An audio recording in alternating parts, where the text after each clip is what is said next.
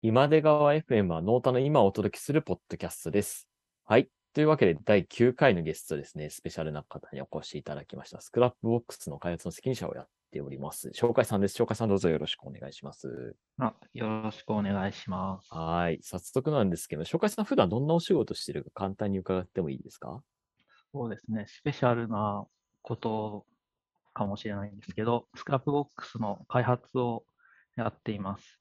開発をやってますと言ったけど、えっと、どういう機能があるかを考えたり、あとは実際にコードを書いて、デプロイして運用するという、まあ、全体的にいろいろやってるという感じです。はい、よろしくお願いします。はい。よろしくお願いします。早速開発と言いつつも、なんかプライベートもちょっとまたがるような話も聞いてみたいんですけれども、まあ普段はい。結構紹介さん、あれですよね、働き方の、乗った全体的に働き方自由だと思うんですけども、とりわけ自由に働いてるイメージが勝手ながら私持ってるんですけれども、はい。普段ですね、どういう感じのタイムスケジュールで仕事してるのかとか聞いてもいいですか？タイムスケジュールはないんですね。やる気が出たらなんかやるみたいな感じなんだけど、まあ、ちょっとスクラップボックスを使ってるおかげか、やる気が、まあ、恒常的に出続けているので、うんうんうんあの、まあ、どんどん働いてるんだけど、でも、ちゃんと労働時間は守っていて、うん毎月の残業時間はなんと、ここ1年間は10時間未満をおて、素晴ら有しい給。も95%消化して、うん非常に健康的に開発してます。いいですね。結構じゃあ自己管理しながらちゃんと進められてる感じなんですね。そうですね。なんか結果的に自己管理できているの、あんま管理してるって感じはしないんですよね。うーん。うん。なんか、運がいいだけかもしれないけど。働きたい時間働くとちょうどいい感じの着地になってたみたいな感じですか？そうっぽいですね。つまり残業とかも多分無理なんでしょうね。なるほどね。それが見えてくるのはちょっと面白いですね。他の会社行ったら多分、もうなんか薄用になって辞めちゃうんじゃないか な。そういう懸念があったりするんですか？なるほど。いや、でもなんか結構機能開発量とかもスクボチームすごいですよね。なんか年間うん相当な数アップデートかけてるような気がするんですけれども、ねなんかあれも意識してそのアウトプット増やすとか、えーやってるわけでは別にないですよね。量重視とかでは別にないですもんね。なんかかうん数を出すっていうよりは、結果的にそうなってるっぽいけど、あアウトプット量はなんか、あのー年間580回だったかな、去年は。うんうん昨日リリースしていて、おー、すごい。で、多い理由は、心当たりがあるのは、あの増やすっていうより、並列して4個ぐらいをやろうみたいなことを自分の中では考えてて、まあ、あの、パフォーマンスチューニング系とユーザーインターフェースに関わるところと、なんかサーバー側というか、権限とか管理画面とかに関わる部分と、あとちょっと実験的なこととっていうのを4個ぐらい並列してやろう、やろうと心がけてるっていうのがあるので、まあ、そのおかげで、ああの、レビュー待ちみたいなこともあんまりなくて、どんどんやっていけてるってのがあるかもしれないですね。ああ、いいですね。うん特になんか最近力入れてることとかなんかあるんですか？あんまりそういう意識を持ってるわけでもない。そのあたりちょっと気になるんですけど。えっとですね、いや、力入れてるのは、ここ1ヶ月ぐらいは、あの、iPad の対応ですね。iPad って、あの、指でタッチもできるし、あの、最近は Magic Keyboard っていいうんうん。デバイスがあって、あれのおかげで、あの、同じユーザーインターフェースなのに指でタッチするのもあるし、トラックパッドでクリックすることもあるし、みたいなのでうんうん、なんか面白いなと思って、いろいろやってますね。ああ、はい。なんか、もともとノート PC とかだけだとトラックパッドですし、パソコンだとマウスとかもあると思うんですけど、なんか指と、あれですよね、ペン、それこそペンもありますしね。あ、そうそ指とペンとトラックパッド同時に使えるってなんか結構奇妙なデバイスといえば奇妙な気もするんですけど、要するに腕基本的に日本より増えることはあまり結構レアケースだと思うので、基本は日本以下だと思うんですけど、う。その時にこう3種類以上のポインティングデバイスがあるっていうのもなんかすごいなと思うんですけど、なんか触ってみてどうですか、そのあたり。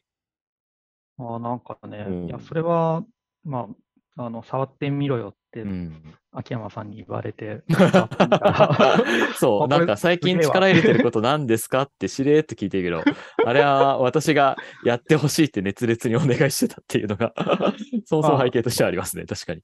あまあ、ただ、はい。熱烈にお願いされる前に、はい。あの、スマホ版のうん。ユーザーインターフェースの改善をやってて、うん。で、まあ、ちょっといろいろ問題意識みたいなのを共有してたら、はい。でももっとタブ iPad のマジックキーボードや,、やばいぞみたいな話になって、で、まあ面白いですね。あれ、うん。思うところっていうと、うん。そうだな。あの、本当にトラックパッドと指を同時に使うようになってて、例えば、あの、ポインターで、あの、トラックパッドを使っているとしても、あの、ウェブブラウザで戻るとかって指でやった方が早いんですよ。うん。iPad の場合は。あの、画面の端から中に向かってう、ん。シュッとスワイプするっていうのが一番最速でヒストリーバックできる操作なんだけど、うんで、それはもう、あの、むしろトラックパッドを、マジックキーボードをつけているときが一番その操作やりやすいと思うんですよね。うんあの、人差し指をちょっと上に上げればできるんで。うんで、うん、トラックパッドと違って、あの、戻るボタンまでポインティングする必要がなかったりするし。うんでなので、なんか iPad のマジックキーボードは本当にその辺を複合的に考えれてて、面白いもんだなとうん思ってますね。あれ結構不思議なデバイスですよね。なんかその、うん。なんだ確かに、その、例えば範囲選択とかも、そう、カーソルでやるよりも、なんかこう、タッチしてやる方が、こう、直接操作感があるというか、なんか直接操作って、あの、 direct manipulation といって、あの、UI 研究とかの分野だと、なんかそういうキーワードがそもそもあるじゃないですか。 WYSIWYG であることとかの条件にも近いと思うんですけど。で、一方でトラックパッドなんか、あれは何なんですかね？なんかトラックパッドがすごいちっちゃいから、ああいう、あの、タッチパネルと併用してうまくいくのか、それともあのトラックパッドも含めて、なんかこう、例えば iPad Pro とか多分画面でかいじゃないですか。うん、仮にあれにちょうどいいサイズの、こう、マジックキーボードが売ってたとしたら、なんかそれはそれで、トラックパッドだけでいいや、みたいになるのか。とか、なんかそこら辺のハードウェアの使い分けって、なんか、自分は結構自然にやってる気がするんですけど、あなんあか、ユーザーは何を考えてあれを選択してるんですかね？いやね、それはね、ちょっと、例えば、あの、テレビゲームとかでも、うん。あのスティックでエイムするのうんと、うんジャイロでエイムするのが、うん。コントローラーを振り回してエイムするのとかが、組み合わさってるゲームとかも結構最近あ、って、 first person shooting 的なジャンルのゲームですかね。で、あの、なんていうのかうん。な、例えば指ってプルプルしてるから、うん。画面をタッチした時とかにうん。間違えてタップすることとかがあるんだけど、うん。まあ、マウスポインターというかトラックパッドのポインターはうん。プルプルしてないので、うん。かなり精密に点で捉えることができたりとかして、うん、でも、あの指はあの画面の外までブンとこう、なんか吹っ飛ばすような感じでうん操作するっていうのはすごいやりやすいんですよ。うんうんうんで、なんかね、うん、どっちも使えて、これはこれでいいなって、ちょっと思ってきてて、最近。なるほど。両方使えるのも一長一短というか、うんうんでか、どちらかでしかやりにくいっていうインターフェースを実装してもまあいいかなっていうのがあって、例えば iPad のあのアプリケーション切り替えというか、アプリケーションをなんかタイル上に出した状態で、うん。あのアプリケーションをキルするときって、うん。あのアプリケーションを掴んで画面外にポイってやるんだけど、うん。その操作ってトラックパッドだとすごいやりにくいんですよね。うん。うん画面外まで持っていけないんですよ。うん。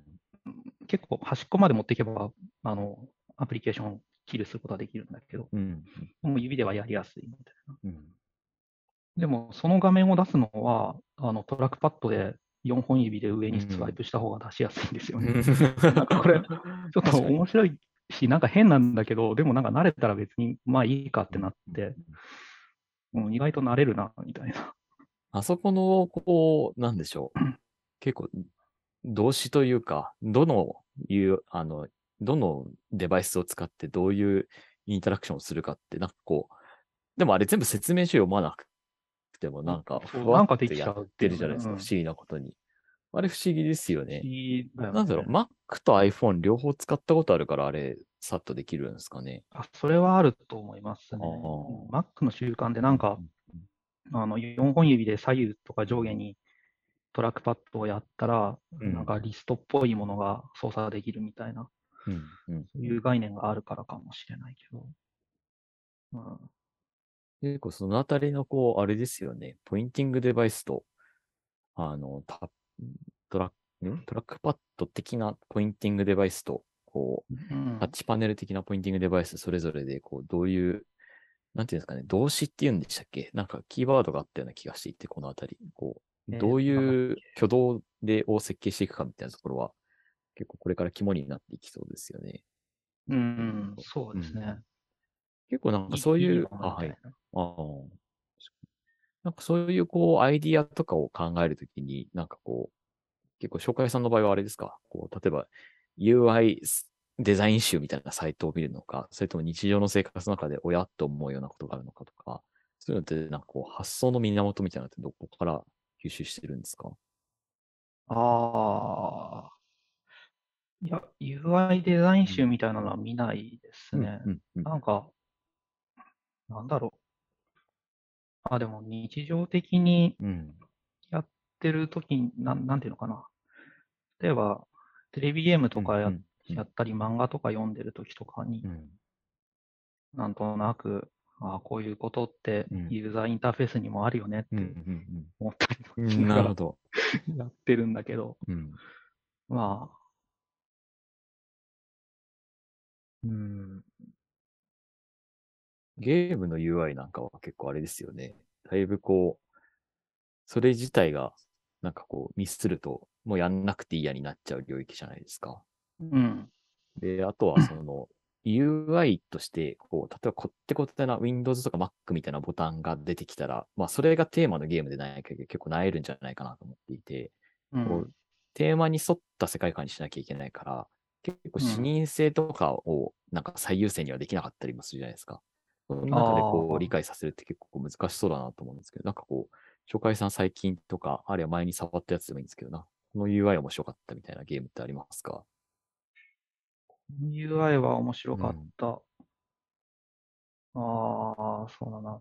ちょっと、面白かったっていうか、ん。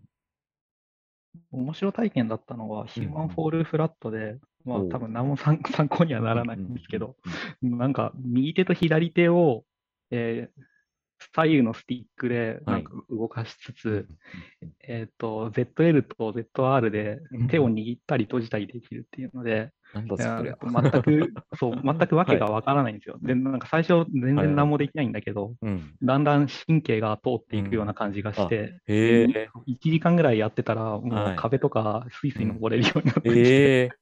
ヒューマン意外フォーと慣れるルフラットっていうのは壁を登っていくゲームなんですか、そもそもで。いや、壁登るゲームじゃないんだけど、うん。なんか、どんどん器用になってって、うんうんあの、本来のルートから外れて無理やり壁登ってるのクリアしてしまったりとか。えー、なんかその 3D でゴールに向かうみたいなゲームなんですか？そう、そうですね。なんかなるほど 3D のなんか謎解きしながら、うんうんうん。あの、敵とかが出てくるやつじゃなくて、はい。うん。なんかちょっと冒険していくみたいなやつでうーすね。ん。なんかその神経がつながる瞬間みたいなのありますね。なんか、それって結構あれですかね、自転車に乗れるようになるとかと近いんですかね、感覚としては。ああ、そうですね、うんそう。そういうの気持ちよくて、うんあ、の、最初、えっ、と、まあ、多分左手で箸持つみたいな感触になるんですけど、で、最初なんか気持ち悪いし、ままならないんだけど、うんだんだん分かってくるみたいなうのがあるんんですよ。なるほど。例えばひそう、左手で米を研ぐうんことが、あの、右手を怪我したときに左手で米を研がないといけなかったんですけど、うん。で、それまで右手でどうやって米を研いでるかって実は認識してなかったんですよね、私は。あ確かに。米を研いで、えー水を捨てるときって、うん。ずっと自分の頭の中では手のひらで米を押さえてたと思ってたんだけど、うんうんうんなんか手の甲で押さえてたんですよ。でもそれを、へえ。そう右手だと、まあ、わ私の場合なんですけどね。うんうんで、ずっと手のひらで押さえてたと思ってたから、左手で研いだ後、左手の手のひらで米を押さえて、なんか水捨てようとしたらダバーってなってうん、まあ、米がダバーしたんです で、それで。そう、改めて右手でどうやってたっけってなんかやったら、手のひらじゃなくて甲の方で押さえてるってことをようやく自分で認識して、つまり自分の体で普通にやってることって全然言語化できてないんですよ。で、なんかあえて左手でやってみたりとか、なんかね、慣れないことをね、やってみてね、で、言葉として説明できるようになるとね、まあ、別に何の得もないんですけど、生活の中では。そういうの楽しいなっていうのが思いますね。なるほど。脳って結構あれですよね。何回も繰り返す動作ってなんかこう、どんどん省略していって、うそうそうなんか何も考えずにこうスパスパやるようになりますよね。そう気がついたらちゃんと鍵閉めてるみたいなのあるじゃん。うんうんうん、確かに。うんそうするとなんか後であれ、家の鍵今日かけたっけみたいな。うんだんだんあまりにも当たり前すぎると意識から飛ぶみたいなのはちょいちょいありますよね。うん、なんだっけ、なんかファストスローみたいな本がなんかそんなような話をえー書いてあったような気もするけど、なんか誤読してる可能性も高いので、ちょっとあんまり詳細は言えないですけど、うん。なんか結構、はい、直感的に判断するみたいな、そういう話もあった気がしますね。なるほど。あとあれですよね、最近ツイッターでポータルかなんかやってました、ゲームでいくと。ああ、そうそう、ポータルもね、ポータルは操作感で言うと別にすごいベーシックなんだけど、良かったのは、あの、開発者のコメント付きモードっていうのがね、やってみるとすごい良くて、うんうんあの、操作方法は普通なんだけど、うん。あの、ゲームのギミックとかをうん。ユーザーに理解させうんないといけないっていうのをうん。課題として開発者が持っていて、うんまあ、独特のギミックで解いていくんですよ。うん。で、うん、なんか聞いね、ていただいてる方向けに簡単に説明するとあれですよね。なんかあの、銃みたいの持っていて、で、その銃は敵を倒すんじゃなくて、壁とかに穴を開けるんですよね。そで、穴が、こう、なんだ、ドラえもんの取り抜きフープみたいに、えーとうんうん2回撃つと、1回目と2回目の穴がつながっていって、で、そこに物をい移動したり、自分が移動したりできて、う。床でも壁でも天井でも、基本的には穴を開けられるっていう、そういうゲームですよね。うん、そう。おいい説明だ。ありがとうございます。はい。開発者モードだとあれですか？じゃあ、ここでチュートリアルのために、あの、上長なんだけど、一回、超簡単なステージを入れました。とか、なんかそういう説明が出てくるってことなんですか？なんか、ここで、あの、どうしてもプレイヤーが、あの、ギミックが理解できないだとか、ここでうんうん、あなんか、あの、一個前のステージで覚えたやり方をうん。忘れてしまう人が非常に多かったとか、うん。なんかね、視線誘導をして、あの、これに気づかせるようにするために、あの、ここに自動ドアを置くことで、一旦無理やり止まらせてうん注目させるようにしただとか、なんかね、いろいろと工夫をね。あの、開発者が喋りながら、喋ってくれるう。ん。で、うん、普通にプレイできるって。へえ。それでなんか SARS とかに搭載されてたら面白いかもしれないですね。ここでこのボタンを押してほしいので赤くしましたとか。あ、そうそう。ここでボタンの距離は離れすぎたんで近づけました。ここはスクロールボックスにしましたとか。うん。なんか、最近なんだっけど、なんかの PaaS か IaaS かを使ったときに、なんかこう、上の方に、右上、なんかひ右側からパネルがシュンと出てきたんですよね。はい、で、上の方に2行ぐらいテキストボックスがあって、一番パネルの下のす、あのもう画面の一番下ぐらいのところに次へボタンがあって、で、ウィンドウ巨大な状態で使ってると、その、なんかもうつながりがわかんなくて、うんなんか、入力した瞬間に反映されるのかなって思って混乱するみたいなのを一回体験したことがあったんですよね。うん。なんか結構そういう、なんだろう、それはよその会社のプロダクトなんであれですけれども、なんかそういう開発者の工夫が欲しいところと、なんかこう工夫したものと、なんかそういうのをこう見ていくとかは結構楽しそうですよね。うん。そう、そういう話聞くの結構好きで。面白いゲームだなと。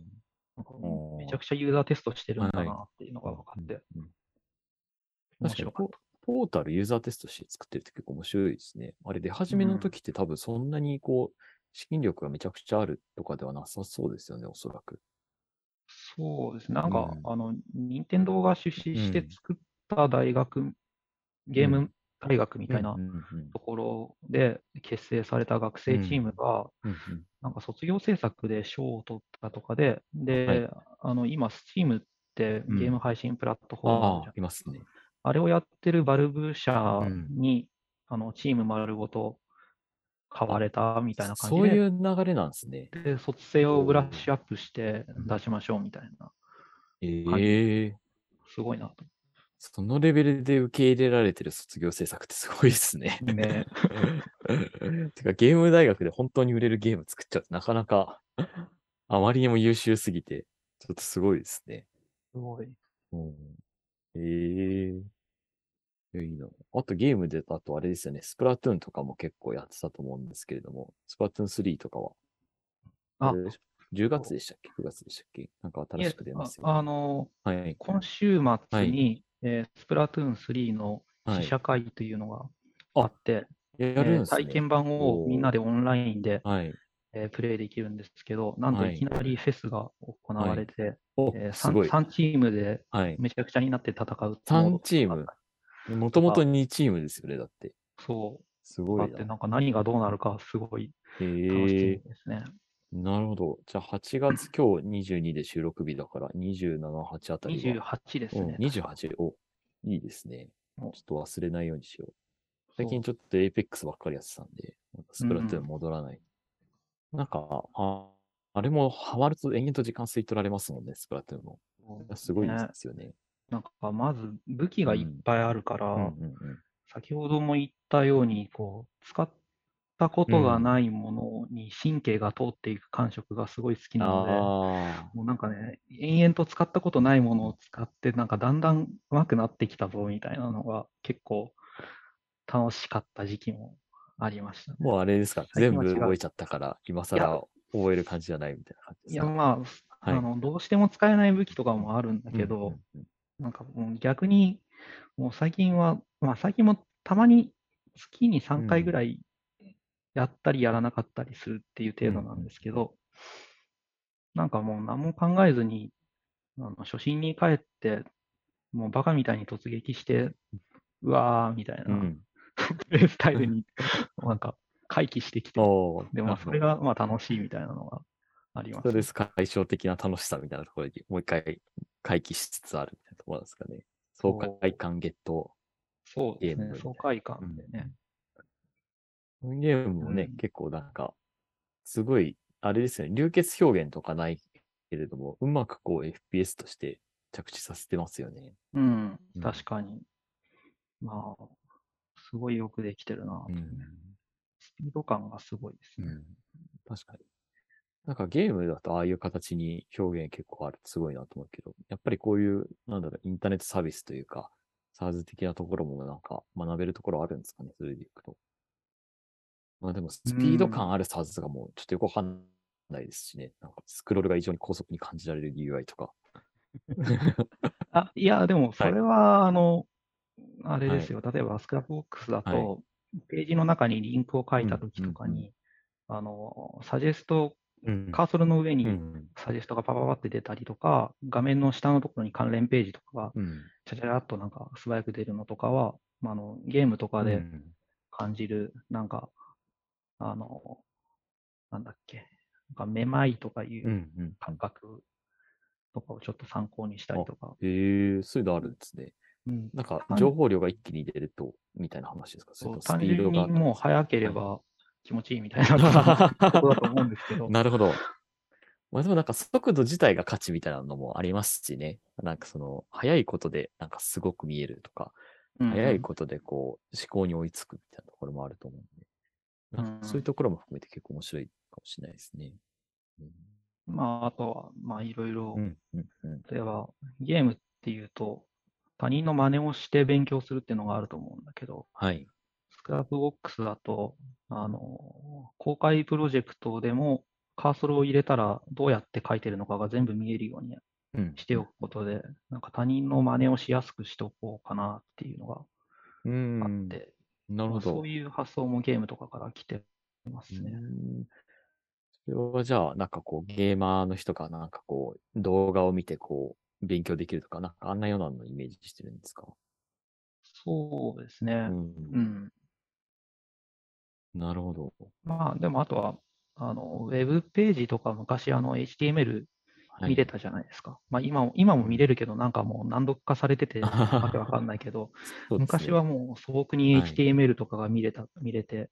勉強になって、なんかあの時のうん感覚をちょっと残したいっていうのが、ああ、いいですね。うんなんか昔だと、それこそ、ケントウェブとかで CGI で掲示板があって、ちょっと改造するとなんか自分好みにできたりとか、そういうのもありましたしね。うん、そうそう。うん今はもうちょっと複雑すぎて、書き換えてとかで難しい時代にもなりつつあるけど、まあなんかそこらうん辺こう、まあユーザースクリプトとかも結構そういう要素があると言われるんですかね。ちょっと上級者向けの機能ではあるけれども、人のやつを見て、あ、こうやってやってるんだってなるとか、ユーザー CSS とか、プロジェクト CSS もそうかもしれないあです。そうですね。その辺もあの全部見えるようにしてるのは、まあうんもうま真似できるというか、うん、うん、うん。うん、そういう意図でうん公開にしてますね。そういったエコシステムがあるのが面白いですよね。うん。なんかそのあたり、こう、5年後、10年後とか見据えたときに、こう、こういう感じのエコシステムになると思うとか、こういう機能が増えてると思うとか、そういうの紹介さんの中であったりするんですか？いや、えーうんそういうエコシステムについては別に何も考えてないですね。うんなんか、うん、あんまりユーザー CSS とかユーザースクリプトとかは、まあこの辺でもう結構できてるかなっていうか、うん。エコシステム。いや、エコシステムはそんなないですね。うん。うんプロダクト全体としてはどうですか？そのあたり。プロダクト全体は、いや、どうな、あ、私自身はあんま何も変わってないと思いますね。うんただ、正直、プロダクト全体として考えている構想のまだ半分ぐらいしかできてないので、おで入ー。社して5年ぐらいかかって、なんかあんまりまだやりたいことの半分ようやくできてきたかなみたいなうんうん感じなので、まだまだ盆栽みたいにうん。楽しめるんじゃないですかね。あ、いいですね。そもそも入社前からウィキシステムは作ってたわけですもんね。そうですね。うん。てなかったウィ,、うんウィキのファンみたいな、うん。あとブログ書くとかう、ん。そういう時期も結構長かったし、おーなるほど。なんか、楽しみながら作れるっていうのは結構いい表現ですね。盆栽のように。うん。うんじゃあ、新機能ができたときは、紹介さんの盆栽の傑作が一個、まあ、チョキンとこう育った瞬間っていうふうに、あの、一スクラップボックスファンとしては見ればよいっていう感じですか？